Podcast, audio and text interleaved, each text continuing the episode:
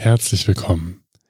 Bei Podcasts gibt es häufig eine Nullnummer, also eine Folge, die gar nicht offiziell gelistet wird, mit der man aber den Feed erstellen kann und sehen, ob alles funktioniert.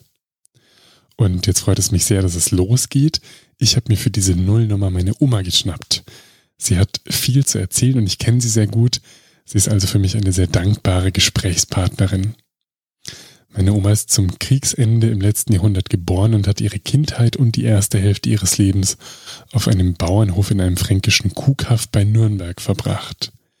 Später hat sie die Zeit des Aufschwunges miterlebt und dann als städtischer Angestellter auf einem Friedhof gearbeitet. Sie erzählt davon, aber auch von einem, wie ich finde, sehr berührenden Nahtoderlebnis oder berichtet davon, was für sie eine gute Kindererziehung ausmacht. Eine bunte Mischung also. Ich hatte viel Spaß beim Aufnehmen und den wünsche ich euch jetzt auch beim Hören. Freut euch auf die wunderbare Bertha Binder, meine Oma.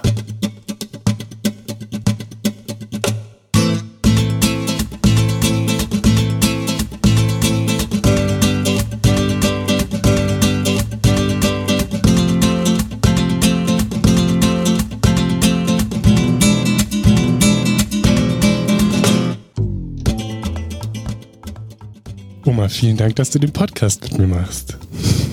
Gerne. Du musst selber lachen. Ja. Schau mal, eine Sache, die ich dich fragen wollte, war, dass wir ganz, ganz vorne anfangen. Okay. Nämlich in deiner Kindheit. Oh, Da haben wir ja öfter schon drüber gesprochen und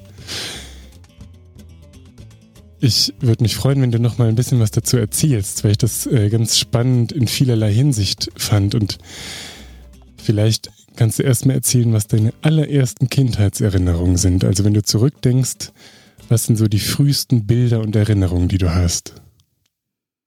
Hm.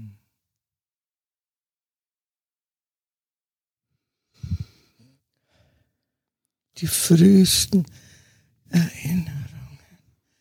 Ich glaube, das ist, wie ich mich bei der Oma in Stall auf den Schemmel gesetzt habe und ihr beim Melken zugeschaut habe. Hm.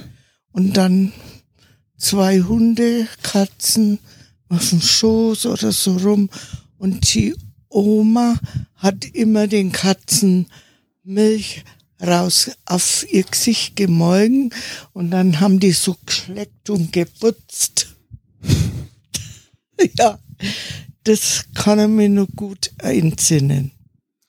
Und da bist du auf einem Bauernhof groß geworden. Jawohl, mit allem, was so dran ge dazugehört auf einem Bauernhof. Hm. Für, heute Verhält für heutige Verhältnisse wäre der wahrscheinlich winzig klein. Also kannst du ein bisschen erzählen, Ja, wie viele Tiere ihr hattet, was da so war? das war von allen etwas. Wir haben Kühe gehabt, wir haben Schweine gehabt, wir haben Hühner gehabt, Katzen, Hund sowieso. Und dann haben wir auch noch Gemüse angebaut, Blumen angesät und geerntet und verkauft und Getreide und Kartoffeln.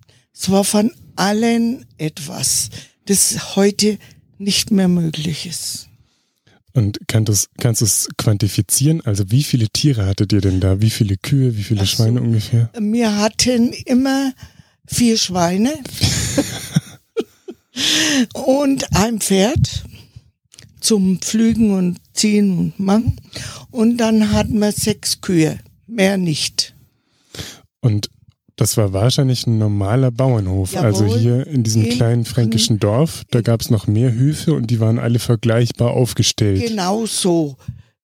Es war vielleicht, naja, von den Tieren hatte keiner mehr, aber natürlich die Äcker, mehr Tagwerk oder mehr Hektar, das war schon verschieden. Gab größere, kleinere und ein, und dann eben welche noch kleiner als uns. Die hatten noch zwei Kühe oder drei und die wurden auch zum Pflügen und Fahren hergenommen. Das gab schon.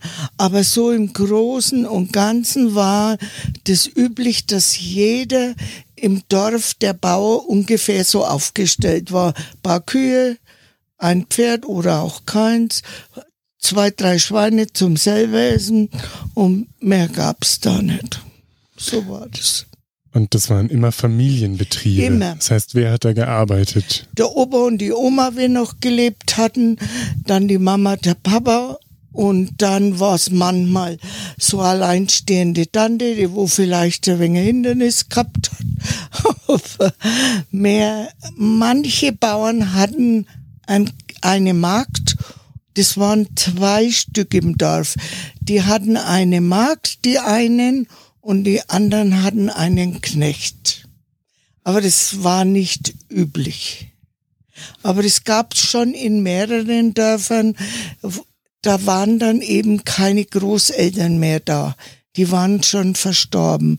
Und dann haben sich die halt eine Magd genommen oder eben ein Knecht, was eben besser zu ihrem Hof gepasst hat. Und jetzt hast du erzählt, du saßt da als kleines Kind, dann warst du wahrscheinlich drei Jahre alt oder so. so. Ungefähr, ja. Saßt du da und hast gesehen, wie die Oma, die oder die Mama. Die Oma hat gemolken. Deine Oma die, die kleinen Kätzchen vollspritzt. Wie war es denn da, Kind zu sein in der Zeit? Schön, für mich sehr schön. Wir hatten alle Freiheiten. Wir sind auf der Straße, haben wir gespielt, Schusser, haben wir, war ja nichts gedehrt. Dann haben wir mit der Ferse so coole in die Straße reingemacht und dann haben wir, wie sagt man da dazu, Hochdeutsch, Schussern, was du das mit die Bäcker, mit die Kugeln, Mhm. Jetzt mal wieder Murmeln. Das war so ein Kinderspiel.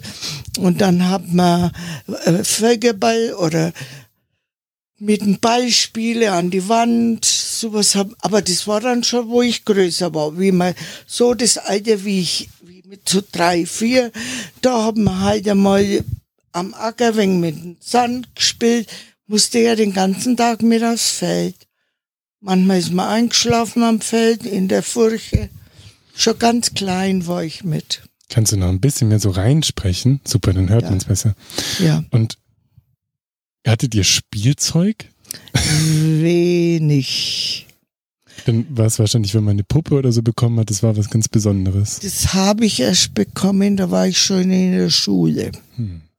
Vorher gab es keine Puppen. Da haben wir dann ein Holz, ein Kistchen oder Schachtel oder was er ihm gegeben hat und haben ein bisschen Stroh rein, einen Lappen oder altes Tuch und dann haben wir sich ein Holzscheit genommen oder Holzstück und es wurde eingewickelt wie ein Baby und das war dann unsere Puppe. Und dann haben wir an den Karton eine Schnur dran gemacht und dann haben wir es hinter sich hergeschleift. Das war dann der Puppenwagen. Und Puppenwagen habe ich auch, da war ich schon größer und den hat die Oma von der Stadt, von einer Kundschaft bekommen und die haben dann Gemüse und Essenssachen dafür bekommen. Und wenn du zurückdenkst, wie sah denn damals so ein typischer Tag aus? Typischer Tag. Ich bin oft aufgewacht und aufgestanden, war die Mama und der Papa und die Oma und der Opa alle am Feld. Und da gab's in unserem Haus noch von der Oma die Schwägerin, das war der Bruder von der Oma, der ist im Krieg verstorben, als er gefallen. Und die hat bei uns im Haus gewohnt, oben mit ihren drei Kindern. Die waren dann aber erwachsen und waren alle schon weg und verheiratet. Und dann habe ich mich oft zu der in ihre Stube gesetzt, neben dem Ofen, auf einen kleinen Schimmel und habe auf die gewartet, weil die hat das Milchhaus geführt, wo die Bauern früh und abends ihr Milch hinbringen mussten. Und da habe ich auf, und zu der haben mir alle Mutter gesagt. Und dann habe ich auf die Mutter einfach gewartet am Schemmerler ganz ruhig neben dem Ofen in ihrem Zimmer, bis Kummer ist. Und dann hat sie gesagt, ach schau her, wer ist denn da? Und wie lange saßt du da? War das eine halbe Stunde oder waren das eher so drei, vier Stunden? Nein, so lang war es nicht. Es kann eine Stunde gewesen sein, weil die Mutter, die Milch wurde ja früh um sieben Uhr dort abgeliefert und es wird vielleicht zwei Stunden gedauert haben, wenn ich vielleicht nach sieben aufgestanden bin, habe mich angezogen und habe mich dann, habe erst einmal geguckt, ob jemand da ist, war niemand da. Dann bin ich zu der Mutter und habe mir auf ihr Schemmerler geguckt und habe gewartet. Und was war denn mit so besonderen Tagen? Also der Sonntag war wahrscheinlich besonderer als heutzutage? Ja, ja, sicher, das war was ganz Besonderes. Da wurde man schöner angezogen, so ging schon los. Auch gebadet wahrscheinlich, Badetag? Der war am Samstag. Am Samstag. Samstagnachmittag, Samstagabend in der Küche. Eine große Wanne hingestellt, so Zinkwanne. Auf, auf den Ofen, auf dem ihr gekocht habt auch? Nein, oder? auf dem Boden. Auf dem Boden. Und dann wurde das Wasser vom Herd gewärmt, auf dem Herd gewärmt und da reingeschüttet. Und dann kamen erst die Kinder dran. Und dann kamen die Mama, der Papa und so weiter und so fort. Bis alle durch waren, wurde immer etwas Wasser zugefüllt. Und dann war es fertig. Okay, und dann Sonntag waren alle gewaschen. Jawohl, Sonntag waren alle sauber, frisch angezogen und frisch gewaschen. Und früh zum Kaffee, da gab's Lindes Kaffee mit Milch. Und da gab's dann manchmal so einen selbstgebackenen Hefekuchen, das hat Ofen, Ofengläser haben wir gesagt. Es war einfach ein Hefekuchen in einer, großen Pfanne drin. Das wurden so runde Beine da reingelegt und dann ist es halt ein wenig so verlaufen. Ganz einfach. Und so, und dann war das was Besonderes. Unter der Woche gab's nur schwarzes, trockenes Brot. Dann aber wahrscheinlich noch Gemüse und. Ja, Frühstück. Frühstück. Gab's also zum Frühstück gab es Brot. Und Butter war schon besonders oder? Nix. Gar nichts, nur Brot. Brot, trockenes Brot. Und gab es Kaffee nur am Sonntag oder auch unter der Woche? Nein, Kaffee, richtigen Kaffee gab's höchstens, wenn Besuch kam am Sonntagnachmittag. Und der wurde in der Mühle, wo man so zwischen die Beine klemmt, so Holzmühle gemahlen und den bekamen dann die Erwachsenen zum Trinken. So gab's nur Lindes. Und erinnerst du noch wie Weihnachten war oder Geburtstage, was hat man da gemacht, ja. wenn es dann kein normaler Werktag war? Also die Kühe, die mussten trotzdem gemolken werden, bestimmt. Ja, und die Viecher mussten versorgt werden. Und Weihnachten war das was Besonderes. Da fangte man schon früher an im Stall und die bekamen auch am Weihnachten, also vor Heiligen Abend am Nachmittag schon ein wenig eher ihr Futter und bekamen auch was Besonderes, Leckerlis dazu. Man hat immer gesagt, am Heiligen Abend muss man die Tiere besonders gut füttern, weil die sprechen in der Heiligen Nacht. Und so war das immer einkalten. Und dann waren wir alle eher fertig, also die Kinder weniger, die waren halt aufgeregt und das Wohnzimmer war zugesperrt.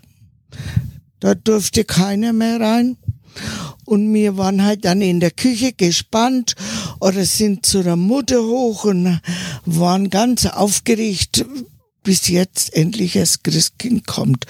Und dann haben wir miteinander in der Küche Abend gegessen und es gab vielleicht ein bisschen besseres Abendessen. Wurst und Brot und Gurken und so ein wenig schöneres Abendessen. Und dann hat irgendwann ein kleines Glöckchen geläutet und dann hat geheißen, jetzt ist das Christkind da gewesen, jetzt dürfen wir rein ins Wohnzimmer. Und für uns Kinder war das Wichtigste am Weihnachten der schöne Christbaum. Keine Geschenke, man hat nicht geguckt, ob Geschenke da sind. Wir hatten nur den schönen Christbaum mit die Kugeln und die Kerzen und das Licht und das war das Wichtigste. Und dann gab es schon mal Geschenke, aber nicht sehr viel, ganz wenig. Erst wo wir fast erwachsen waren, gab es dann schon einmal Geschenke, aber es war auch nicht so umwerfend. Handtücher, Bettwäsche zum Aufheben und sonst mal Unterwäsche. Und du bist 1945 geboren, also das war dann so 1950, 55 die Zeit. Ja, wo ich dann in die Schule kam. Ich bin 59 wieder rausgekommen, war ich fertig in der Schule da gab's dann schon auch besseres Essen. Da wurde auch einmal beim Metzger Stadtwurst gekauft, eine einfache. Nicht die Hausmacher, sondern eine einfache. Und das war schon was Besonderes.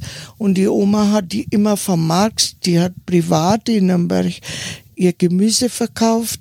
Und da war Metzger in der Kundschaft und da hat immer jeden Dienstag und Samstag einen Ring einfache Stadtwurst mitgebracht und es war lecker. Und das war die Zeit, die du dann mitbekommen hast. Was erinnerst du denn an Geschichten, die deine Eltern und Großeltern erzählt haben? Also was haben die denn aus dem Krieg und von der Zeit vor dem Krieg erzählt? Naja, aus dem Krieg. Der Opa war im Ersten Weltkrieg und dann hat er und äh, ist aber gut zurückgekommen, ist nichts passiert mit ihm. Aber der Vater war im Zweiten Weltkrieg und der ist nach Russland gekommen und dann ist er schwer verletzt worden. Die Füße sind durchschossen worden, beide. Und der ganze äh, Körper war voll lauter Splitter, Eisensplitter, so Granatensplitter. Und er war ganze Nacht bei, glaube ich, minus 40 Grad oder was im Freien gelegen. Und zum Glück haben ihn dann die eigenen äh, Soldaten gefunden und nicht die Russen. Und dann kam er nach Deutschland schwer verletzt, nach Münster, Emstetten da hoch. Und da war er anderthalb Jahre im Lazarett gelegen und eingebunden wie eine Mumie, weil der ganze Körper voller Splitter und geeidet und gemacht hat. Und dann ist er wieder nach Hause gekommen, konnte halt nur mit Krücken laufen bis das halt mit den Jahren besser wurde. Und er hatte einmal schwere Albträume. Einmal hat er so einen schlimmen Traum gehabt, da hat er dann das ganze Schlafzimmer zusammengehauen.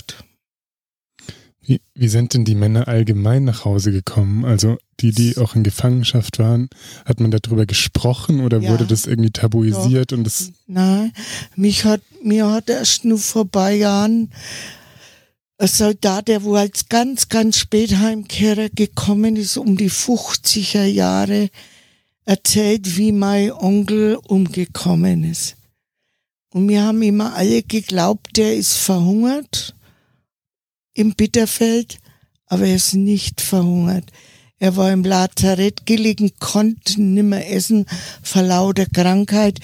Und der Mann hat mir dann erzählt, dass er ganz, ganz dick im Körper überall so dick aufgelaufen war. Und zum Schluss hat er zu ihm gesagt, wenn du wieder heimkommst, sagst dann meine schöne Grüße. Und es war vielleicht vor zehn Jahren.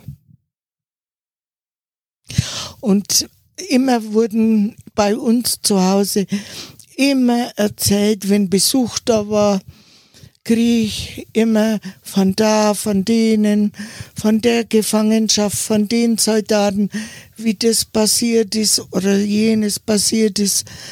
Ah, der Vater hat immer erzählt, wo ich geboren war. Hinter unserem Hof Stückchen weg war eine Flakstellung. Was das genau so war, kann ich jetzt auch nicht mehr sagen. Und die haben jedenfalls, das waren Deutsche. Und die Ami waren irgendwie vom Dorf ein Stück weg. Und die, die Flakstellung hat immer die Ami beschossen. Und dann haben die Deutschen immer unser Haus beschossen. Das war dann hinten auf der Nordseite ganz zusammengeschossen und hat auch gebrannt. Und dann hat mein Opa zu den einen Soldaten gesagt, Bo, hör doch auf, siehst denn nicht, dass alles sinnlos schon ist. Schau na an, du machst ja unser ganz Haus kaputt. Na hat der junge Mann zu meinem Opa gesagt, wenn's dein Mann nicht hältst, dann mach er dir einen Kopf kleiner. Und dann ist der Vater Opa reingegangen und hat gesagt, Gott, die sind so unvernünftig, sollen's halt aufhören. Die machen ja alles kaputt. Und dann haben sie alles nur geschossen und geschossen und geschossen.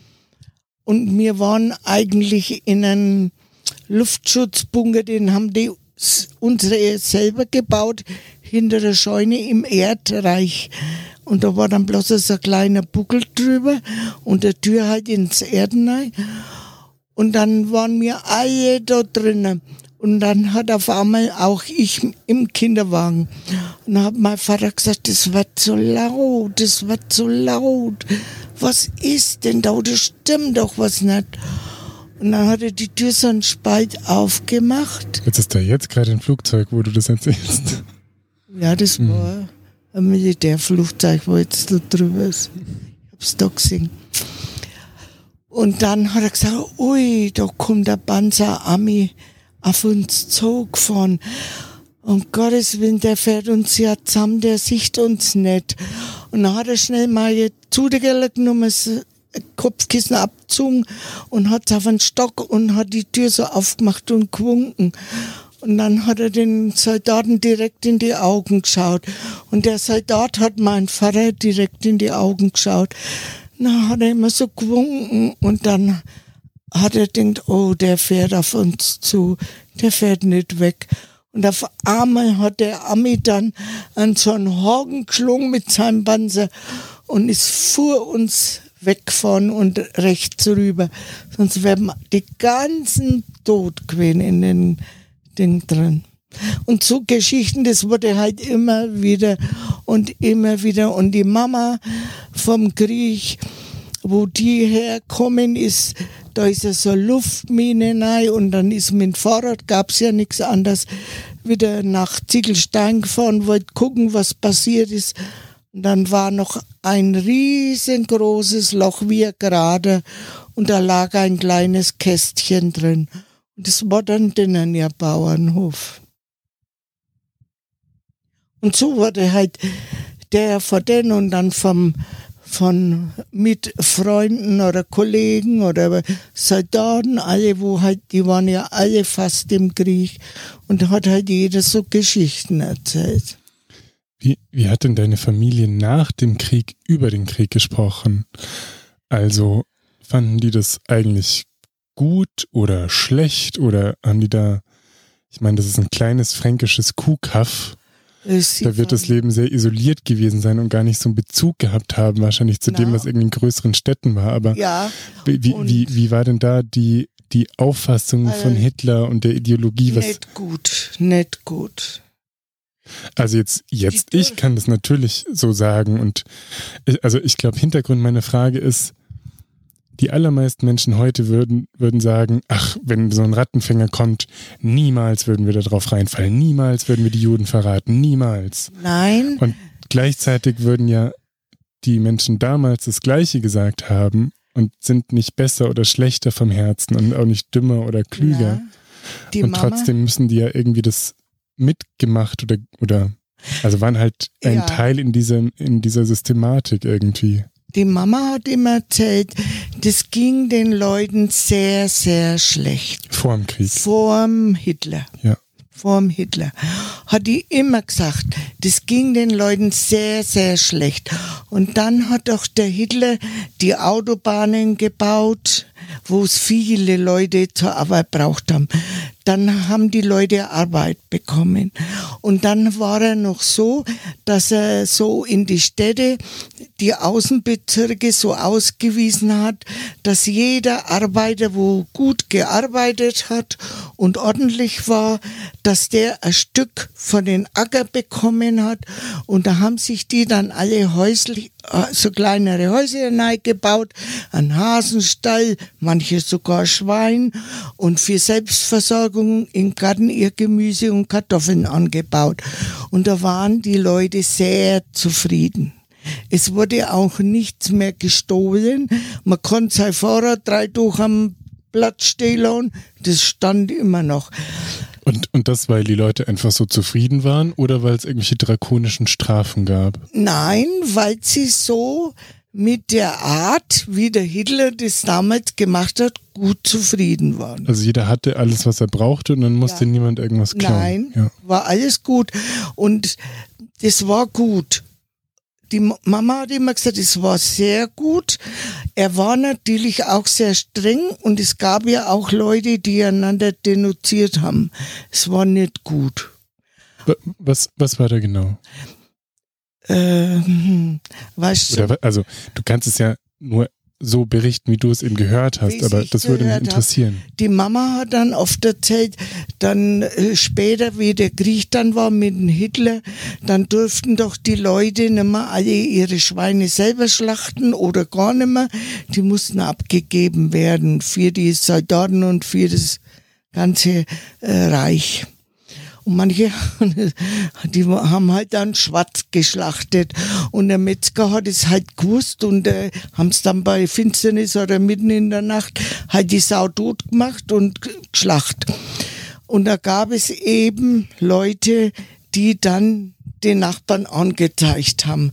Und dann sind halt die Nachbarn, wo geschlacht haben, abgeholt worden von der Straße oder von irgendeinem Polizisten oder was Soldaten und wurden halt sehr, sehr schlecht behandelt, geschlagen oder manchmal sogar umgebracht. Und also das, das, ist auch in eurem Dorf hier passiert. Ja, wie, viel, wie viele Leute haben da damals gewohnt? 600. 600. Mhm. Ja, der eine Metzger, den haben sie denunziert, weil er eben schwarz geschlachtet. Der hat dann später ab und zu wieder geschlachtet. Und den haben sie abgeholt und die müssen den so, und der war aber sehr groß und sehr kräftig. Und die haben den mit Riemen und äh, Ledergürtel und alles beim Abholen so geschlagen. Aber der hat einfach nicht unterkriegen lassen. Der hat einfach nicht gewollt. Und so gab's auch manchmal die Kinder ihren Vater.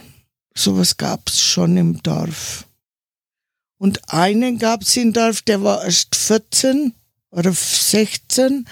Der hat sie in die letzten Tage zur SS gemeldet. Und den haben es natürlich die Ami gleich gefangen genommen und der wurde nach Amerika geschafft und mit dem haben es dann Reklame gemacht, dass die Deutschen mit Kindern den Krieg führen ab, das hat ja nicht gestimmt. Es war halt so. Naja, und solche, und der ist aber wieder zurückgekommen. Der hat noch lange im Dorf gelebt. Und solche Geschichten, was nur, wie es den Kult haben oder so, haben sie halt dann immer erzählt. Und die Mama hat immer gesagt, es ging den Leuten sehr gut gegen vorher, bloß das mit Juden und den Krieg hätte er nicht anfangen sollen dann wäre das nicht schlecht gewesen. Und gab es bei euch im Dorf Juden? Ja. Oder, ja. ja. Es, und wir haben sogar jüdische Familie bei uns am Hof als sehr gut Bekannte gehabt. Die waren aus Fürth. Das, die waren sehr reich, haben viele Häuser in Fürth gehabt. Und der ist dann nach Amerika schnell abgereist, dass ihn halt nicht erwischt haben. Und der hat der Oma äh, sein Speisezimmer verkauft. Und da war die, also, was, ich weiß nicht, was kostet hat, aber das war was ganz Besonderes im Jugendstil. Eiche dunkel mit grünen äh, äh, Damast oder solche Vorhängle drin. Also es war wirklich was ganz Besonderes. Der Tisch war so groß, da kam, wenn man auszog, nochmal Tischbeine raus und er hat sich sehr gefreut, dass die Oma ihn das abgekauft hat und dass jemand bekommen hat, wo er eben auch gut mit, also die waren immer sehr gut miteinander. Aber es hat auch Juden gegeben, die waren nicht gut. Die waren so bei den kleinen Bauern, wo eben immer Geld braucht haben, weil es nicht gereicht hat zum Leben. Dann haben sie immer gesagt, kannst haben, kannst haben, ich brauch's nicht. Dann haben sie da mal 1000 oder viel gekriegt. Und dann war wieder was, vielleicht der Kuh verreckt oder irgendein Unfall was. Kannst Geld holen, ich brauch das nicht. Also, na, ich kann es nicht mehr zurückzahlen. Das macht nichts. Irgendwann kann es zurückzahlen. Und so ging das zu bei zwei Bauern in Dorf, wo ich das weiß, von der Erzählung. Bis so viel zusammen war, und dann ist er gekommen und hat gesagt, nächste Woche will ich mein Geld. Und dann haben die Bauern halt rumgejammert und geweint. Ja, ich kann es dir nicht zurückzahlen, ich kann das nicht, ich hab das nicht. Ist mir egal, nächste Woche brauche ich mein Geld. Und so haben sich die Juden die Bauernhöfe und die Häuser unter den Nagel gerissen. Okay, also das ist auch ein Bild, das du mitgekriegt Ja. hast noch. Ja, und das finde ich halt nicht schön. Ich, ich versuche nochmal die Dynamik oder die, die Wahrnehmung aus der subjektiven Perspektive der Menschen, die hier gelebt haben, Mhm. irgendwie mehr zu verstehen. Ich habe jetzt von dir gehört, dass die Leute insgesamt ganz zufrieden waren, weil viele Leute Arbeit hatten und Ja. so ein gewisser Lebensstandard da war, der vor dem Krieg oder in den Ja, 30er Jahren nicht da war. da wurde auch der Preis immer festgesetzt für die Kartoffeln. Du bekommst für einen Zehner nur jetzt eine, eine Summe gesagt. Drei Euro, äh, drei Mark und das hat man Gericht von vorn bis hinten. Der Hitler hat die Preise auch gemacht für die Leute. Und, und was ist denn von dieser Propaganda angekommen? Oder wie, also wenn du so berichtest, oh, die Juden, die haben das so gemacht.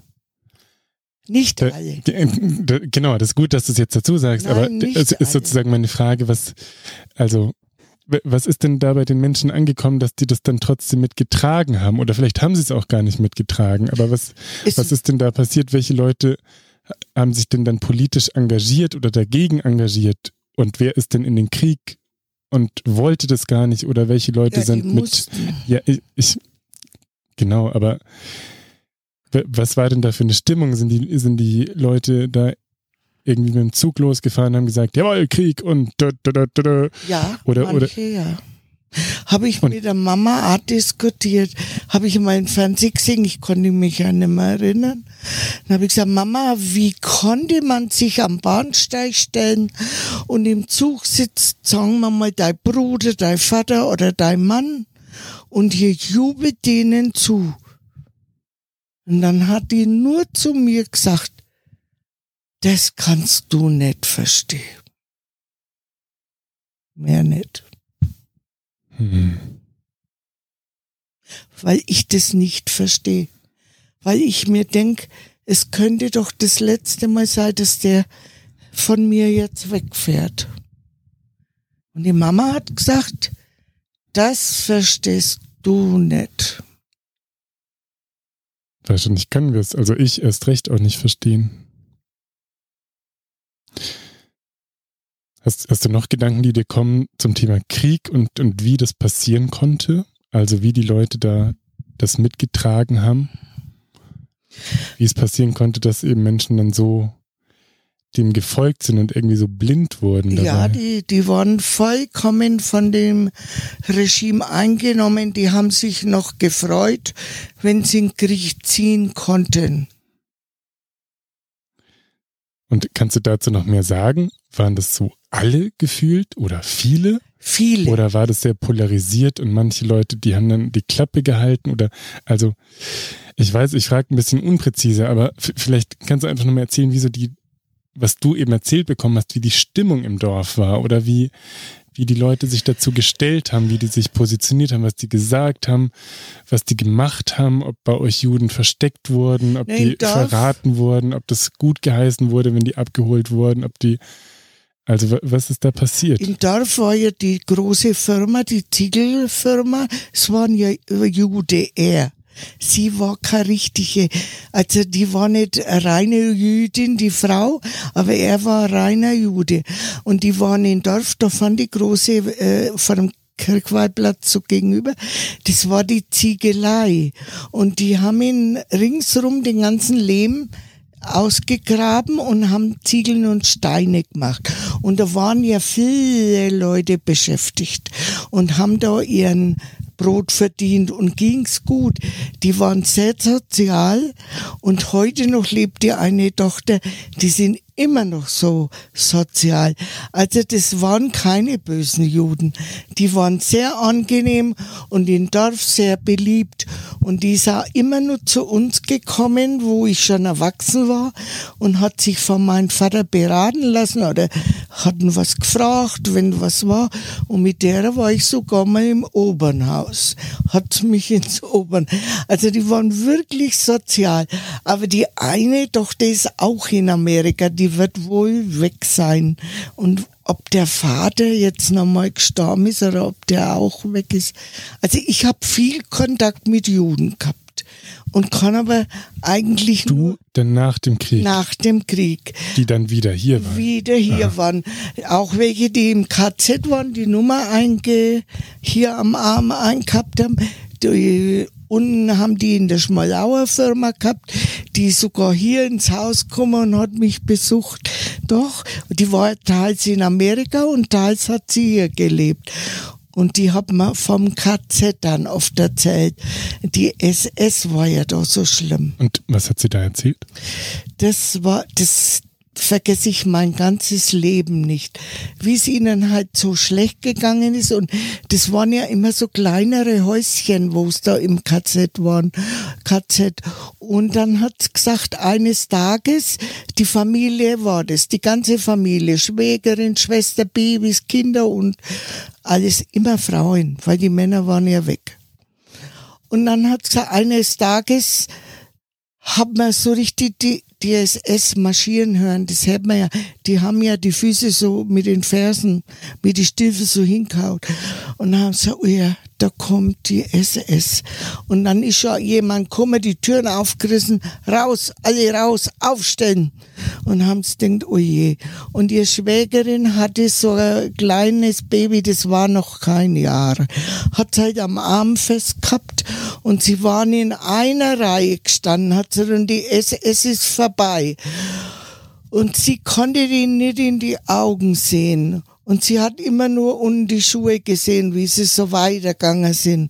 Und auf einmal ist ein junger Mann stehen geblieben, hat ich sehe heute noch den, die beiden Schuhe, Stiefel. Und hat sich auf einer Ferse so umgedreht zu ihnen hin, hat die Schwägerin in die Augen geschaut, hat das Kind genommen und hat an die Hauswand hingehaut, das tot war. Und das, und so viele Sachen, aber das war das, was ich mein Leben nicht vergessen werde. Weil ich denke, was ist das für ein junger Mann, wenn der so was Schlimmes machen kann? Ob der jemals, wenn er selber vielleicht Kinder hat, glücklich wird. Das kann nicht sein.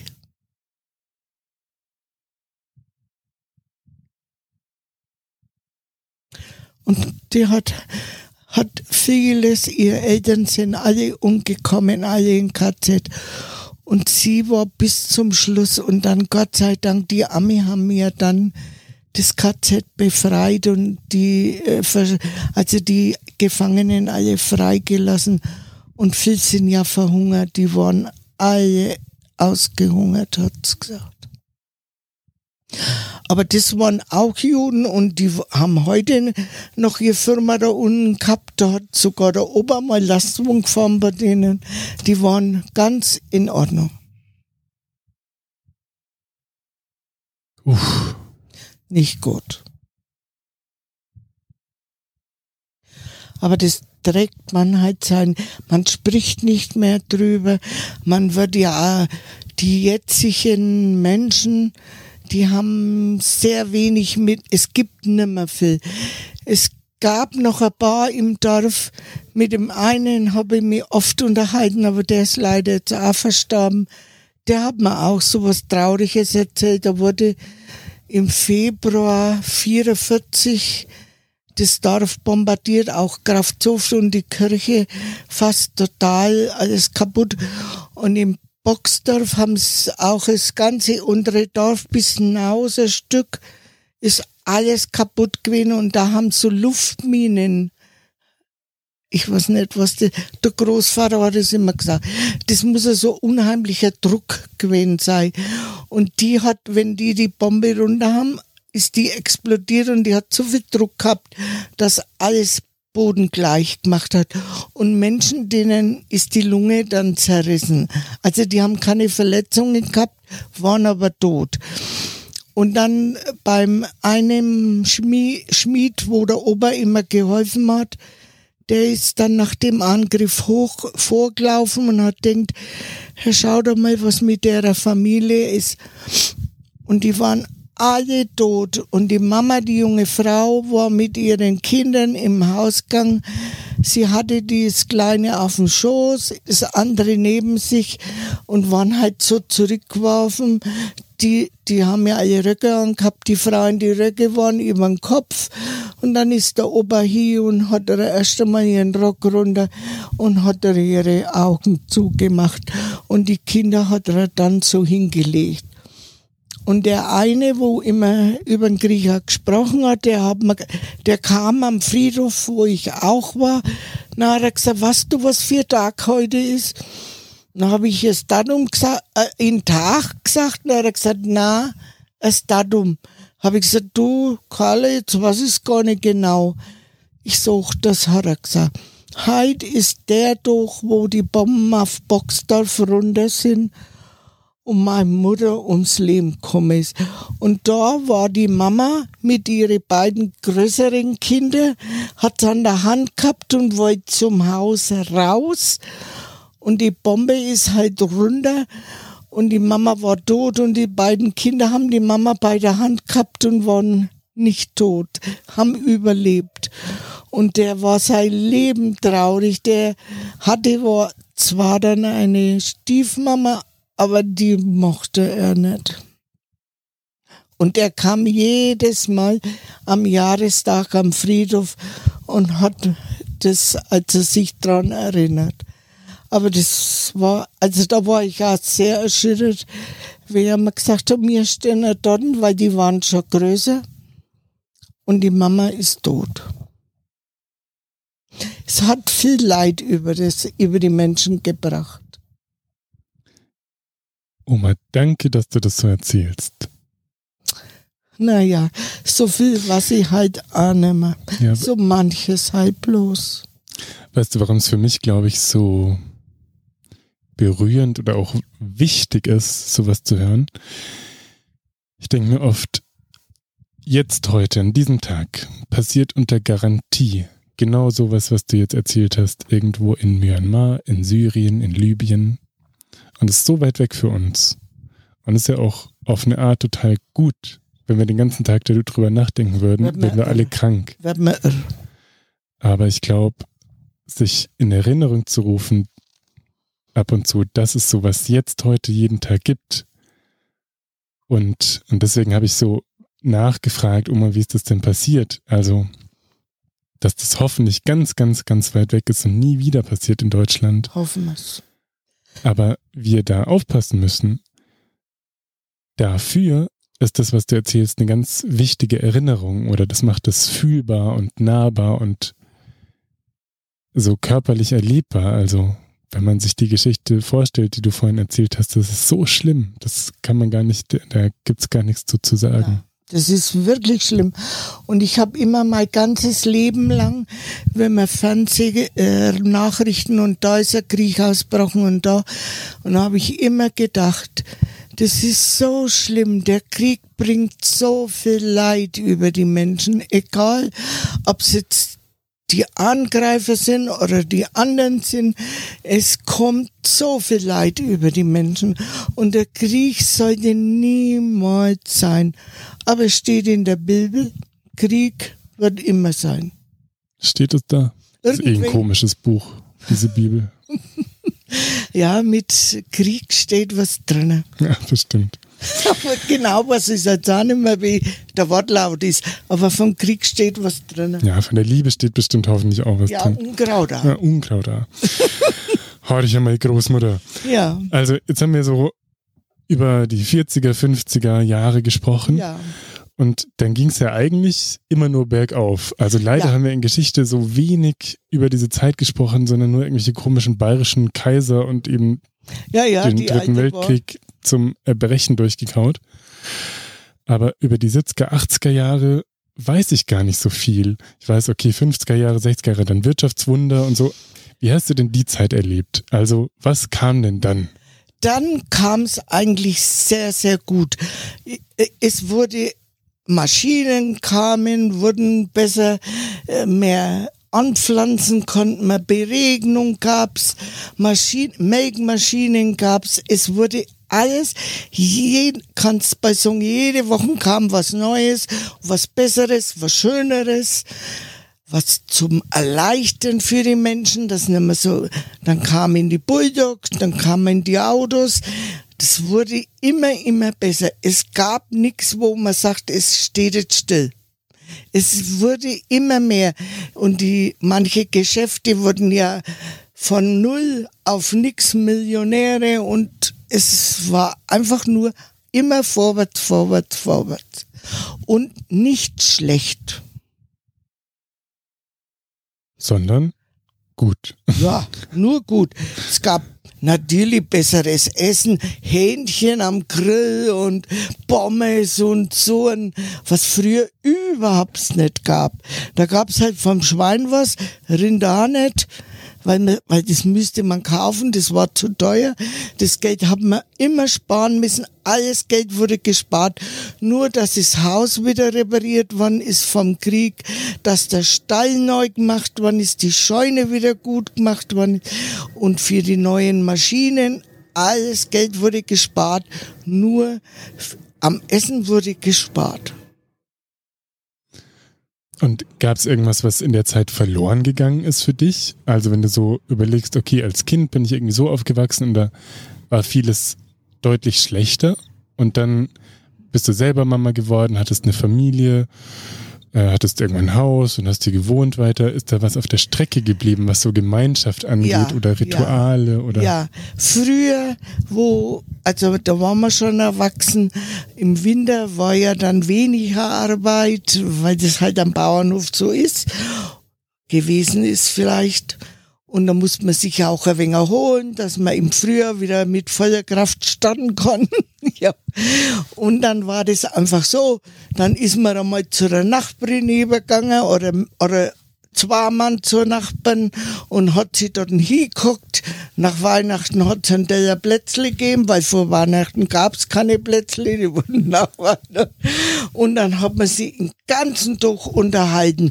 Manchmal gab es sogar ein Radio, das war dann was ganz Besonderes, wenn nebenbei ein Radio gespielt hat. Dann hat man dabei gestrickt oder gekegelt oder geflickt und sowas umdreht, genauso ohne Voranmeldung, ohne Einladung, ist der Nachbar gekommen, hat sie hingeguckt, hat mit am Babbeln und hat gemacht. Sonntag frei ist immer ein Bauer gekommen vom Dorf. Der war jeden Sonntag da, der hat sie in unser Kicken mit reingeguckt. Der hat nichts gegessen, nichts getrunken. Das war da nicht, dass man dann gesagt hat, Essen, Trinken kriegst als Besuch. Da war das Wichtigste, miteinander reden, erzählen, was der, der hast schon gehört, der, der, der, das war das Wichtigste und das Schönste. Und das ist dann leider alles, wie ich dann geheiratet habe, vorher noch, mir Mädchen zu die umliegenden Dörfer haben wir sie mal da getroffen, mal bei mir getroffen, haben wir schon mal einen Kuchen und, und dann haben wir natürlich, was halt sehr verböhnt ist, Volkslieder gesungen wie die Rohrspatzen und es war schön. Das darf man halt ja nimmer, weil das nimmer schön ist. Volksmusik. No, no, no. Meinst du, weil das nicht modern ist, weil alle drüber lachen, oder? Ja, ja. Ja, weil, also, ja, und manchmal muss ich selber lachen, wenn ich, wenn ich, es gibt ja wirklich ganz selten, dass man das nur irgendwie im Radio hört. Aber wenn ich da so ein Lied höre, wie wir da gesungen haben, zweistimmig, da muss ich selber lachen, denke ich, oh weh, oh weh, oh weh. Aber das war einfach schön. Und ich habe noch eine spezifische Frage zu dieser Zeit, also eigentlich über die Zeitspanne. Mm. Und die ist, wie, wie hat man damals Kinder erzogen? Ich frage das, weil heute gibt's ganz, ganz, ganz viele Bücher, die kluge Sachen sagen, die sich diametral widersprechen und viele Konzepte und das ist relativ aufgeladen, also dann dogmatisch, dann muss man das so machen, dann gibt es tausend Erklärungsmodelle und die stimmen ja auch, aber es ist, glaube ich, sehr verwirrend irgendwie für junge Eltern heutzutage, sich da zurechtzufinden. Und ich fand schon häufiger interessant, dass du, glaube ich, eine ähnliche Perspektive darauf hast, was es bedeutet, einen, einen kleinen Menschen gesund in die Welt zu begleiten. Also ich weiß nicht, ob man damals, da wird es ja keine ausgeklügelten Pädagogikkonzepte gegeben haben. Gar nichts. Aber ich habe oft den Eindruck, dass du eigentlich sagst, ja, das ist ganz gesund, das so und so zu machen. Also, vielleicht muss ich es konkreter machen. Ähm, ich glaube, viele Kinder, oder ich kann eigentlich Bezug nehmen auf was, was du vorhin gesagt hast. Du meintest, morgen, morgens bist du aufgestanden, hast du dich da hingesetzt und hast gewartet. Und ich denke mir oft, wenn Neva am Spielplatz ist und dann irgendwie so ein bisschen verträumt im Sand rumsitzt und gar nichts macht, dann habe ich in mir manchmal den Impuls hinzugehen und sagen, Neva, schau mal, willst du nicht schaukeln oder rutschen und da sind Kinder und dann kannst du da spielen und Sand und und ich glaube, das ist was, ein, ein Beispiel jetzt, wie Kinder heutzutage einfach ganz vielen Reizen ausgesetzt sind und die Eltern, also ich zum Beispiel, wenn ich diesen Impuls habe, ist ja ganz gut meinen. Niva, guck mal, du armes Kind, du musst doch nicht so gelangweilt da im Sand rumsitzen. Aber dabei ist es so gesund, wenn genau. die mal genau. Langweile haben. Die haben nicht Langweile. Die spielen jetzt mit dem Sand und sind verträumt. Ich kann mir das ganz genau noch entsinnen. Ich muss, wir mussten als Kinder ja dann mit aufs Feld. Und die Oma, die Oma, die Mutter, die Tante, die waren alle zum Unkrautzupfen, was halt ja überhaupt nicht mehr geht. Da wird Glyphosat gekaut und fertig ist. Oder was anderes. Und dann war mir, dann haben die drei Frauen voran so Unkraut zupft. Wir waren halt zwei, drei Meter weiter zurück und dann hast einfach eine Kuhle, warst am Boden dort gesessen, barfuß und hast mir die Hände in der Kuhle, mit der Hände zur Kuhle gemacht. Dann war vielleicht ein schönes Unkraut mit einer schönen Blüte. Das hast du da wieder ein wenig neigelegt und ich vergesse es nie. Haben's manchmal ein Mäusenestchen rausgegraben mit kleinen Mäuschen drin, so nackig, die wo noch nicht weglaufen. Das haben sie mir dann zum Spielen gegeben. Und mit denen habe ich dann gespielt. Die habe ich in Blätter eingewickelt, in die Erden, schöne coole Haie gemacht, stundenlang und ne, die haben ja nicht weglaufen können. Vielleicht waren es danach schon tot, ich weiß es ja nicht. Aber mit denen habe ich stundenlang spielen können. Und dann hast du mal einen schönen Scherm, ein Stückchen von irgendeiner Tasse oder was, was weiß ich, von die alten Kelten gefunden. Und mit das hast du gespielt. Und es war nicht langweilig. Und ich finde, ich finde, Kinder müssen für sich ganz alleine ihre Händchen schauen und so machen. Und oh, vielleicht, das ist viel gesünder als 200.000 hier und her und dann nur Schaukel, wo elektrisch geht. Das ist eine Katastrophe. Für mich. Äh, für mich, oder ja, also finde ich, finde ich interessant. Und wenn du das so ein bisschen von außen betrachtest, Erziehung, Gibt es da wie so Leitgedanken oder irgendwas, wo du sagst, das ist ein Punkt und das ist ein Punkt, das findest du gut oder da müsste man drauf achten. So war das damals und das war eigentlich gut für euch.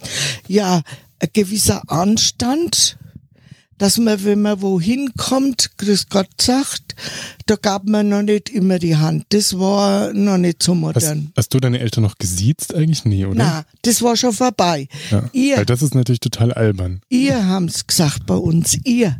Nicht ihr. sie, sie nicht.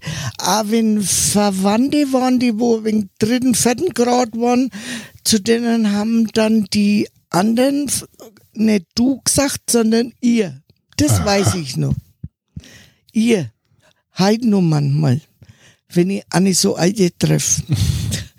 Aber ich finde für ein Kind grundsätzlich, danke, bitte. Und wenn man wohin kommt, freundlich, halt sagt man Hallo. Wir haben halt damals Grüß Gott gesagt. Und wenn man gegangen ist, hat man Ade gesagt. Und wenn die Erwachsenen sich unterhalten haben, dann hat man ruhig dabei schreiben leben. Und nicht in einer Tour, ich will gehen, mir ist langweilig, ich will gehen. Man hat sie dann schon mal zum Vater oder zu der Mutter ein wenig näher hingestellt. Aber so unleidlich hat man nicht sein dürfen. Sonst hat man eine Rüge bekommen.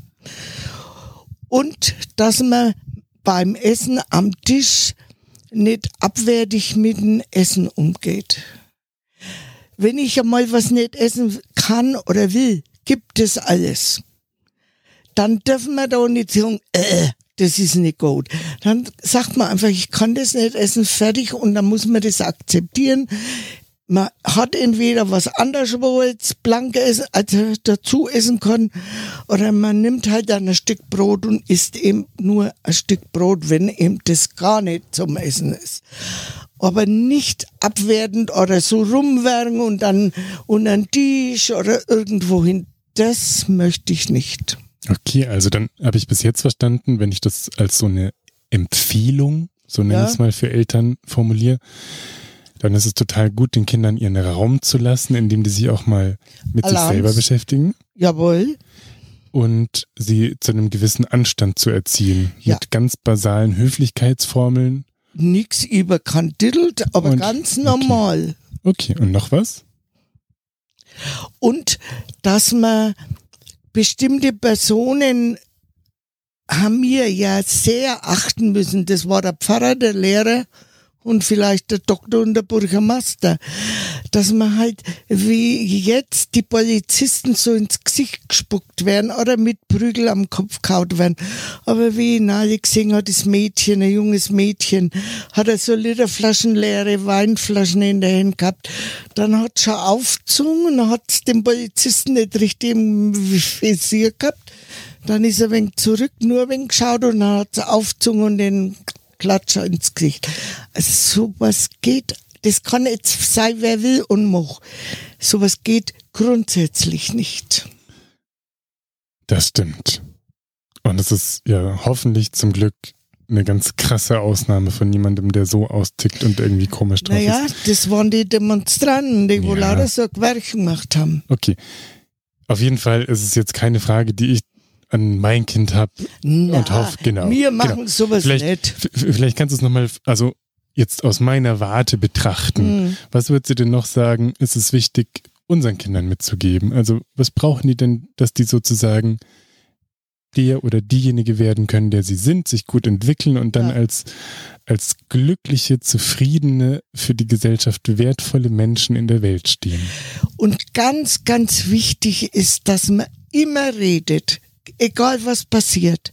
Es kann ja mal was Blöds passieren, das wo man auch nicht wollte. Dass du mit deinen Kindern sprichst, wenn das ja, doofes ja, passiert. Ja, und auch oder? die Kinder zu dir kommen und sagen, mir ist das jetzt passiert. Hm. Das ist das Sau, ich habe ganz Angst, aber ich suche das trotzdem. Und durch Reden kann man vieles wieder in Ordnung bringen. Und weil da ist auch in Dorf was Blöds passiert. Es sind zwei Jungs an einer Schiebetür immer, haben sie sich dran gehängt an so großes Schiebetor. Und es ist auf einmal oben rausgesprungen und einer war drunter. Und der andere ist fortgerannt und hat sie versteckt. Dann ist halt der, wo drunter gelegen ist, erstickt. Wenn der gleich geschrien hätte, hätte man den anderen bestimmt retten können. Mhm. Und es ist mir so ein Vorbild, war ich auch noch sehr jung, dass wenn mal was passiert, wo blöd ist, wo ich so um Gottes Willen, dann muss man trotzdem so schnell, schnell helfen oder ich muss zu meinen Eltern oder zu jemand halt gehen und sagen, mein Gott, mir ist das passiert, was mache ich denn, was können wir denn? Man muss reden. Damit Kinder das machen, muss man Wahrscheinlich immer, selber immer, mutig und mit gutem Beispiel vorangehen. Ja. Und einmal manchmal sagen, ach Entschuldigung, das habe ich jetzt nicht gern gemacht. Oder, oder ich möchte, ich, ich, ich ach Entschuldigung. Und, ein wenig, und immer auch in die Kinder sagen, immer reden, immer erzählen, wenn was Schlimmes ist. Kann man viel verhindern. Das finde ich ganz witzig, dass du das jetzt erzählst. Ich glaube, wir haben uns da noch nicht drüber unterhalten oder das ist so zumindest noch nicht mir erzählt als Neva auf die Welt kam, da habe ich mir das ganz dezidiert so überlegt. Hatte den Gedanken, dass eigentlich mit allen Menschen in meinem Leben, da ist irgendwas schon verkorkst. Weißt du? Also mit jedem, den ich kenne, mit jeder Freundschaft, mit Mama, Papa, Brüdern, da sind schon Sachen passiert. Einfach, weil ich schon lange hier bin, da war irgendwas unstimmig oder unausgesprochen oder doof und dann hat man, genau, dann ist es irgendwie krumm. Und Fühlt ne, sich nicht gut an, ne?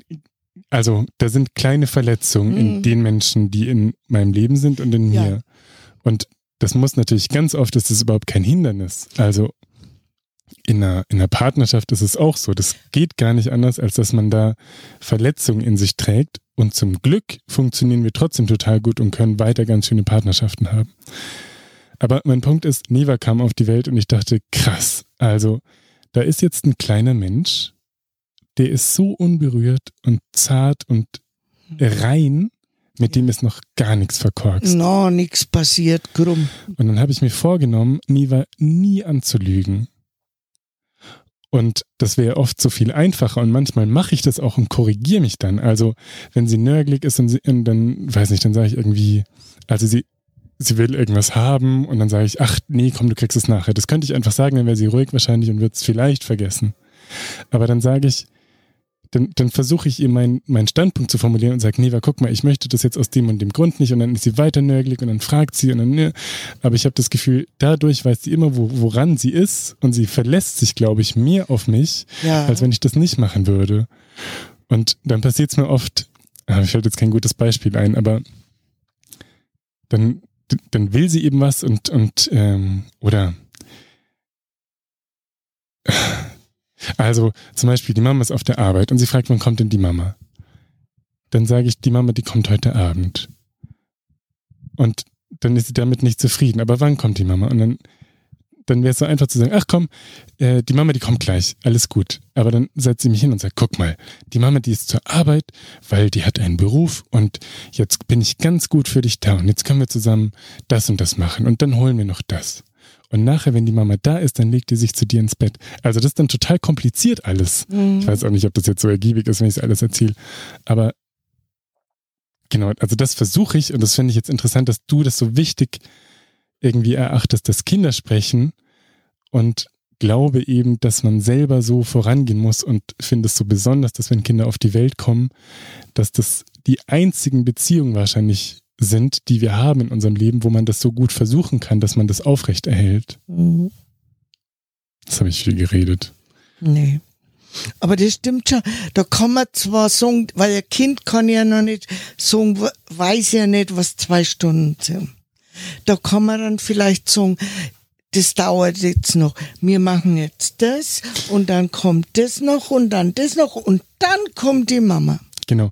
Ich, ich, ich, ich versuche es auch nicht so über zu intellektualisieren oder so, so theoretisch zu machen, Nein. sondern sie gut abzuholen. Das geht natürlich viel einfacher, wenn sie ein bisschen älter ist. Ja. Und ich glaube, meine Beispiele waren nicht so gut, aber das, das Grundprinzip habe ich eben einmal ja, beschrieben. Ja. ja, das ist schon wichtig, dass, dass Kinder ein Vertrauen zu dir haben, wenn der Papa sagt, so und so, dann ist es dann so. Ist es so, so genau. Das ja. ist sehr wichtig. Mhm. Das ist wichtig, dass der Papa und die Mama, dass die ganz wichtige Personen sind. Wenn die sagen, sie kommen, dann kommen die auch. Und wenn es später ist oder wenn Gott was, was zwischenkommt. Aber die Mama und der Papa kommt. Das ist wichtig für die Kinder. Genau. Jetzt habe ich noch mal einen kleinen Teamschwenk vor mit dir. Oha. Und zwar hast du ja einen zweiten Beruf dann noch gehabt. Du hast auf dem Friedhof gearbeitet. Ja. da stöhnst du aber. Da gibt es doch bestimmt auch irgendwelche witzigen Stories. Lass uns mal mit was Schönem anfangen. Was ist dir denn passiert, wo du immer dran denkst und irgendwie lachen musst? Einmal haben wir gedacht, da ist irgendwie versteckte Kamera. Das war am Jobster Friedhof. Da war eine Einäscherungsfeier. Nach der Einäscherungsfeier fährt, fährt man dann in Zark in Jobst mit dem Sargwagen raus, vors Leichenauto hin und lädt dann den Sarg ins Leichenauto rein. Und dann bleibt man halt nur zum Abschied stehen, ganz still. Und die Angehörigen oft nur. Und dann guckt man halt die Glockenläuten von der Kirche, wie das Auto schön langsam wegfährt. Und der dann, und dann winkt man und macht, also sagt nur mal schön leise Tschüss. Gut. Dann bleiben ja natürlich die städtischen Angestellten. Das waren immer zwei, drei Mann oder vier bleiben wir stehen und warten halt, bis dann die Angehörigen sich langsam entfernen. Wir meinen ja den Leichenwagen, den Barwagen hat er Kassen, wieder zurückfahren. Also, und er hat vorne zwei so Griff, wo man so hochklappt und dann fährt man rein. Und hinten hat er sonst, kann man auch rausziehen, Jedenfalls der eine Mann will das anfachen und schieben, hat er die zwei Griffe in der Hand. haben wir es wieder reingesteckt. Dann nimmt der andere das hintere Teil und will dann zurückwärts ziehen, hat er das hintere in der Hand. Dann hat er eine rumgeschaut und hat gesagt, versteckte Kamera ist nirgendwo. Und da soll man ja nicht lachen. Und die, die anderen Angehörigen, die waren schon weg? Es waren ja, okay. schon weg. Und aber im Friedhof waren schon ein wenig Leute gestanden und da dürfen wir ja mir nicht lachen. Und wir haben Lachen. ja, Herrgott, Zackel Zement, hat er gesagt. Ja, was ist denn das in der versteckte Kamera? Und wieder eingesteckt und wieder war was nicht in Ordnung. Und so ist das ein paar Mal hier und her gegangen. Bis am Schluss haben wir, und mir ist einmal ein großes Missgeschick passiert am Johannesfriedhof es war üblich, ich bin immer, wenn das Grab ausgeschaufelt war und alles, musste ich, habe ich immer Kontrolle gemacht. Jawohl, die Blumenschalen haben ihren richtigen Platz, die Schaufel für den Pfarrer, das Weihwasser, das ist richtig, die Treppe ist richtig. Und wo stelle ich mich hin, wenn ich ein Sargbucket vom Sarg runternehme oder wo lege ich das ab, weil das muss ich immer wo ablegen und dann musste ich aufs Graben auf die äh, Hölzer wegziehen, dass die Männer in Sarg versenken. Ich habe immer alles gemacht. Ja, ich habe gewusst, ich gehe da hin, nehme den Sargbucket runter, gehe ein paar Schritte zurück, lass die Männer vorbei und dann lege ich das Sargbucket dort ab. Und ich bin wieder neu und hab vorne die Angehörigen in Empfang genommen. Und wir laufen hinter, ja, wie üblich, nehmen Sargpakete, geht zwei Schritte zurück und stolper und lieg und sitz in einer Schale drin. so ziemlich tief mit dem Popo, die Beine so und das Sargpaket habe ich nicht losgelassen, das war so auf mir drauf. Dann schaut mich der eine Mann von den Männern, also von, von der Stadt an, da habe ich gesagt, ich komme nicht mehr hoch. Ich weiß nicht, ob du das verstanden hast. Du, du, du, hast zu ihm geflüstert, ich komme nicht mehr hoch. Ja. ja. Und dann hat er gesagt, hab ich gesagt nimm ein Sargbucket. Dann hat er das mir abgenommen und dann habe ich mir halt wieder aus der, so Blumenschale. Der, der, am Johannes gibt so Metallschalen und da stellt man dann die Blumenschale rein auf die liegenden Grabsteine. Und der hat die leere Blumenschale in Weg gestellt. Dann habe ich nachher gesagt, ja, sag mal. Und dann haben's Lachen darf man ja nicht. Wir haben nicht gelacht. Aber wir stehen ein Stück vor und dann haben alle gelacht. Wo man nimmer, dann haben sie immer gesagt, hast du nichts da? Du hast zugeschaut? Da habe ich gesagt, ich habe mir nichts getan. Aber ich bin so erschrocken, wenn ich zurückgehe und es geht nicht mehr und ich fliege rückwärts und hock, weil ich wusste ja nicht, wo es hingeht. Dass dann die Scheune da war und ich bin da zum Liegen gekommen, zum Sitzen, war ja wunderbar. Und solche Geschichten passieren halt. Wie viele Beerdigungen hast du denn ungefähr begleitet? So ganz grob. Boah. Also viele, okay. Viele, viele, viele. In, in zwölf Jahren viele, viele, viele. Und was waren denn Beerdigungen, bei denen du den Eindruck hattest, dass die Angehörigen ganz friedlich und gut abschließen konnten? Was waren da denn für, weiß nicht, alles, was dir einfällt, ganz konkrete Elemente oder bestimmte Rituale oder Abläufe? Was, hat denn eine schöne Beerdigung für dich ausgemacht? Eine schöne Beerdigung ist ein ganz komisches äh, sagt man, äh, wie kann man Klingt erstmal komisch, ja. Ja, aber es gibt schöne Beerdigungen und nicht schöne Beerdigungen. Schöne Beerdigungen laufen harmonisch ab, haben ein bestimmtes Zeremoniell, auch Musikbekleidung und äh, passend alles schön. Das sind dann schöne Beerdigungen. Äh, zum Beispiel in Großgrünlach, wenn jemand von der Feuerwehr oder von jemand, also von Verein starb, dann hat die Blasmusik gespielt. Und es war immer für mich eine schöne Beerdigung. Die hat in alten Kameraden oder sonst, und die Leute waren da sehr zufrieden. Und das hat man gemerkt. Wenn's dann vom Friedhof weggelaufen sind, die Kapelle, haben's dann nur so Abschiedslied ganz leise gespielt. War immer sehr harmonisch. Und schöne Beerdigung, also harmonische, denke ich auch immer an ein junges Mädchen am Rochesfriedhof. Die waren aus München und der Opa ist verstorben, war ein Nürnberger und die Mama, Oma auch eine Nürnbergerin. Welche Gründe das in München waren, weiß ich nicht. Und die hat auch zu mir, weil wenn kein Pfarrer war zur Urnenbeisetzung, dann hab ich ein wenig so Andacht gehalten und Gebete gesprochen oder sowas gemacht.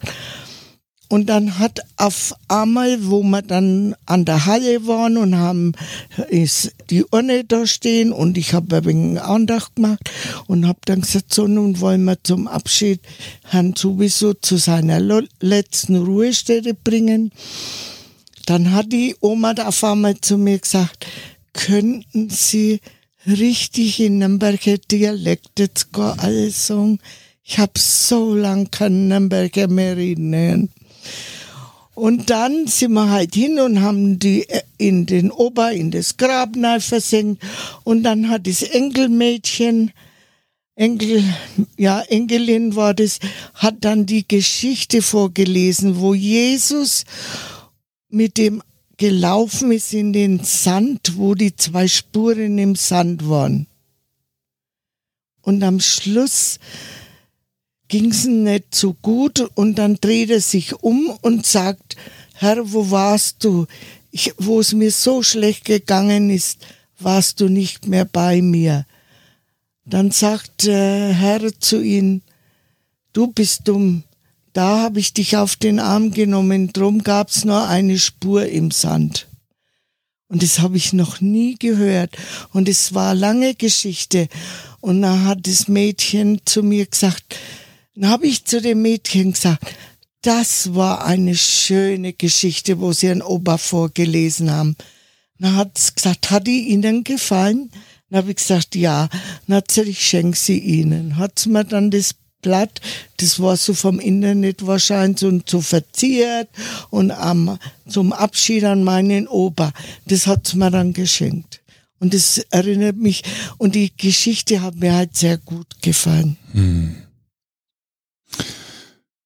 Und ich glaube, viele Menschen, die denken viel zu wenig über Sterben nach. Und du hast wahrscheinlich in deinem Leben ein bisschen zu viel drüber nachgedacht, wie ich dich kenne.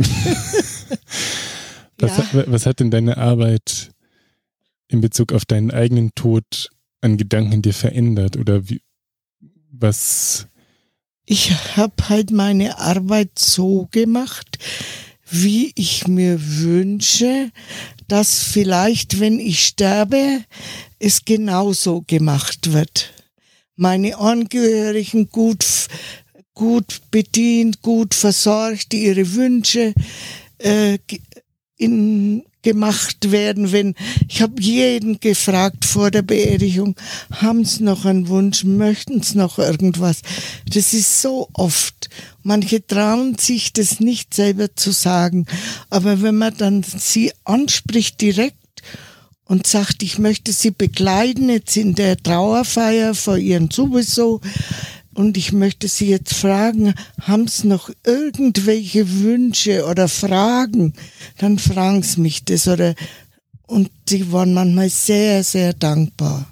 Das wäre wahrscheinlich auch noch ein Punkt, für eine schöne Beerdigung. Also wenn man als Angehöriger irgendeinen Wunsch hat und der einem noch so komisch vorkommt, dass man den einfach toll. ausspricht, weil ja. vielleicht wird man nicht immer so dezidiert gefragt, haben Sie noch einen Wunsch? Aber wenn man das sagt, kann man das wahrscheinlich gut einrichten. Auch. Ja, wenn man auf die, also man muss halt die Kraft und äh, das haben, dass man zu dem Betreuer, der wo die Beerdigung betreut, dass man zu dem sagt, ich wünsche mir so sehr, dürfte ich das und das nochmal machen. Gut. Jetzt, ich, ich habe also zu deinem, ähm, zu deinem Bezug zum Tod oder deinen Gedanken dazu, würde es mich noch interessieren, was vielleicht diese Arbeit für dich bedeutet oder wie sie so ein Bild von dem, wo wir herkommen, wo wir hingehen, verändert hat. Oder vielleicht hat es auch gar nicht, vielleicht ist es auch eine komische Frage. Ich bin halt schon seit Schulzeiten her am Friedhof mit dem Tod verbunden gewesen. Zu unserer Zeit gab es einen Chor in der Schule, der musste bei jeder Beerdigung singen und auch bei jeder Hochzeit. Das war der Chor, äh, Schulchor und das waren die Chorschüler. Und da haben wir schon damals zu jeder Beerdigung als Kinder singen müssen egal woher und was das war. Wir haben bei jeder Beerdigung gesungen und da habe ich schon ein wenig einen Bezug zum Beerdigen und zu dem Verstorbenen gehabt. Und für mich ist halt das, der Verstorbene geht jetzt für immer.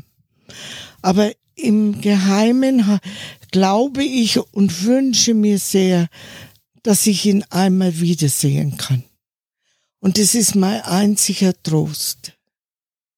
Und so haben es mir halt in der Schule in der Region gelernt, dass man ins Paradies kommt. Da wurde ja das Paradies so schön beschrieben. Wiese, Blumen, Bänkler, Leute sitzen rum, alle friedlich, alle nett. Und so stelle ich mir das Paradies vor. Und so stelle ich mir auch vor, dass wir uns da wiedersehen. Und in dem Zusammenhang fällt mir eine Sache ein, da würde ich mich freuen, wenn du die erzählst, aber musste gar nicht. Ich, ich weiß, dass du vor ein paar Jahren Herzinfarkt hattest und auf Intensivstation lagst. Und vielleicht wahrscheinlich weißt du, worauf ich hinaus will, auf diesen Traum, den du hattest. Mit der Oma. Mhm. Magst du das erzählen oder lieber nicht? Ja, ja, also ich war halt einfach im Bett, war weiß angezogen und ich war gesessen im Bett. Im Krankenbett von der, vom Krankenhaus. Und du warst wach? Nee, nee. ich war nix. Ich war, also, Aber du bist gesessen. Ich, ach, ach also das war dein Traum, dass du da gesessen Traum. bist. Ah, okay. Und ach, war ach, du warst auch gar nicht weiß angezogen, sondern dein Traum war, du sitzt weiß angezogen im Bett. Okay. Ja. Und ich hab doch das da unten Hämmertler vor die Krankenhäuser auch mit die Blumen da. Und dann war ich vor einem großen Tor gestanden. Und das Tor war nur so ein Spalt offen.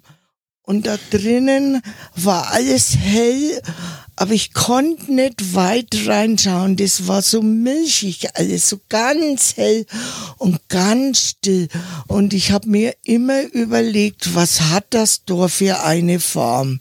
Und das Tor hat außenrum so einen Rand gehabt. Und auf einmal war die Oma Lies neben mir gestanden. Also meine Uroma ja. und deine Schwiegermutter. Genau. Und die hat aber nichts zu mir gesagt. Die war da gestanden, aber war ganz vielleicht 30 Jahre jünger, als wie sie in Wirklichkeit noch gelebt hat. Dunkle Haare hat's noch gehabt und sie hat mich ganz fragend und komisch angeschaut. Und dann habe ich so gemacht, habe ich gesagt, Oma Lies, jetzt geht's wieder weh mit Werner. Ich gehe jetzt und du bleibst da. Ich habe gedacht, ich sterbe jetzt, ich gehe jetzt ins Paradies oder irgendwo hin und die Oma Lies geht wieder nicht. Und normal ist es ja umgedreht. Erst gehen die Omas und dann die Kinder. Aber bei uns war es halt umgedreht. Und dann hat die Oma mich ganz böse angeschaut. Und plötzlich war alles in Scherben und durcheinander und es hat sie alles um, um, um uns rumdreht. Und dann war, und dann habe ich nichts mehr gewusst. Dann war ganz, ganz lange, lange, lange war nichts mehr. Und irgendwann, ich, das müssen Stunden gewesen sein, bin ich wieder irgendwie im Bett aufgewacht. Und die Oma war tot. Genau, also ich versuche es nochmal zu sortieren für jemanden, der die Geschichte nicht kennt. Du hattest den Herzinfarkt und warst auf Intensivstation. Mhm. Und, Und dann hattest du diesen Traum. Mhm. Also Tor mit hellem Licht, ja, die Uroma kommt und dann geht sie da durch oder irgendwie zer, zersplittert das. alles so. Genau. Ja, es war dann Und- alles zersplittert und aber, aber ganz still. Ja. Und in der Zeit ist eben die Uroma gestorben. Und das wusstest du aber nicht. Und warum ich mich freue, dass du es so erzählst, ist, weil ich das so eine eindrückliche Geschichte finde. Also schon alleine, wenn, wenn du jetzt erzählst, okay, du warst auf Intensiv und du warst irgendwie da, äh, ja, nicht weggetreten, aber eben in dieser Zwischenwelt. Es ging ja um Leben und Tod, sonst wärst du Ich nicht auf hab- Intensivstation Ich gewesen. habe ja da Nierenversagen gehabt. Das Genau. muss die Zeit gewesen Genau, alles Mögliche. Und dann hast du diesen Traum von so einem Tor mit hellem Licht. Und dann irgendwie, genau, gehst du da wieder weg. Auf jeden Fall kommt dann die Uroma, die in der Zeit wirklich stirbt. Und ihr trefft euch da. Und ich finde das so abgefahren, weil ganz häufig ist es so schwierig, so spirituelle Erlebnisse oder Modelle zu objektivieren. Und deswegen weiß auch niemand, wie es wirklich ist. Und jeder, der sagt, er wüsste es, der erzählt halt Dünnpfiff. Und auch jetzt bei der Geschichte könnte man irgendwelche Erklärungsmodelle finden, dass vielleicht doch jemand an deinem Bett saß und es dir erzählt hat oder du hast im Nachhinein zusammen geschüttelst du ganz vehement den Kopf. Genau. Also das ist alles sehr, sehr unwahrscheinlich in dem Fall. Und, und deswegen finde ich die Geschichte so interessant und eindrücklich irgendwie. Also, und das vergesse ich nie. Und dann habe ich immer noch nicht gewusst, was für Form die Tür hat. Und das hat mich verfolgt, da war ich dann schon wieder vom Krankenhaus zu Hause. Und dann wusste ich es auf einmal. Ich vergesse das nie, da habe ich den Tisch abgewischt und ich habe immer dran gedacht, und auf einmal habe ich gedacht, jetzt was ist ein Engelsflügel. So, so waren die Tore. So waren Ja. die Tore geformt. Wie die Engelsflügel, weißt du, so, wenn man so Engelsflügel von hinten, wo die Engel oft so drauf modelliert haben. Und so waren die geformt. Und die haben einen Rand rum gehabt. Und, das, und da haben, wusste ich dann, das waren die Engelsflügel. Aber so lange habe ich braucht. Aber im Krankenhaus habe ich den Traum nie, niemand erzählt. Hm. Nie. Oma, das war ein schöner Schluss. Ich habe mir ein paar Sachen vorgenommen, über die ich mit dir sprechen wollte und wir sind nur zur Hälfte durchgekommen. Oh. Und jetzt haben wir leider keine Zeit mehr. Und es macht aber gar nichts. Mir, mir hat's Spaß gemacht. Vielen Dank. Jetzt habe ich noch eine letzte Frage als Abschluss. Und zwar ist die Frage, was ist für dich Gesundheit und was hilft dir dabei, gesund zu sein? Gesundheit ist das Wichtigste auf der Welt. Geld und alles ist nicht wichtig. Aber die Gesundheit.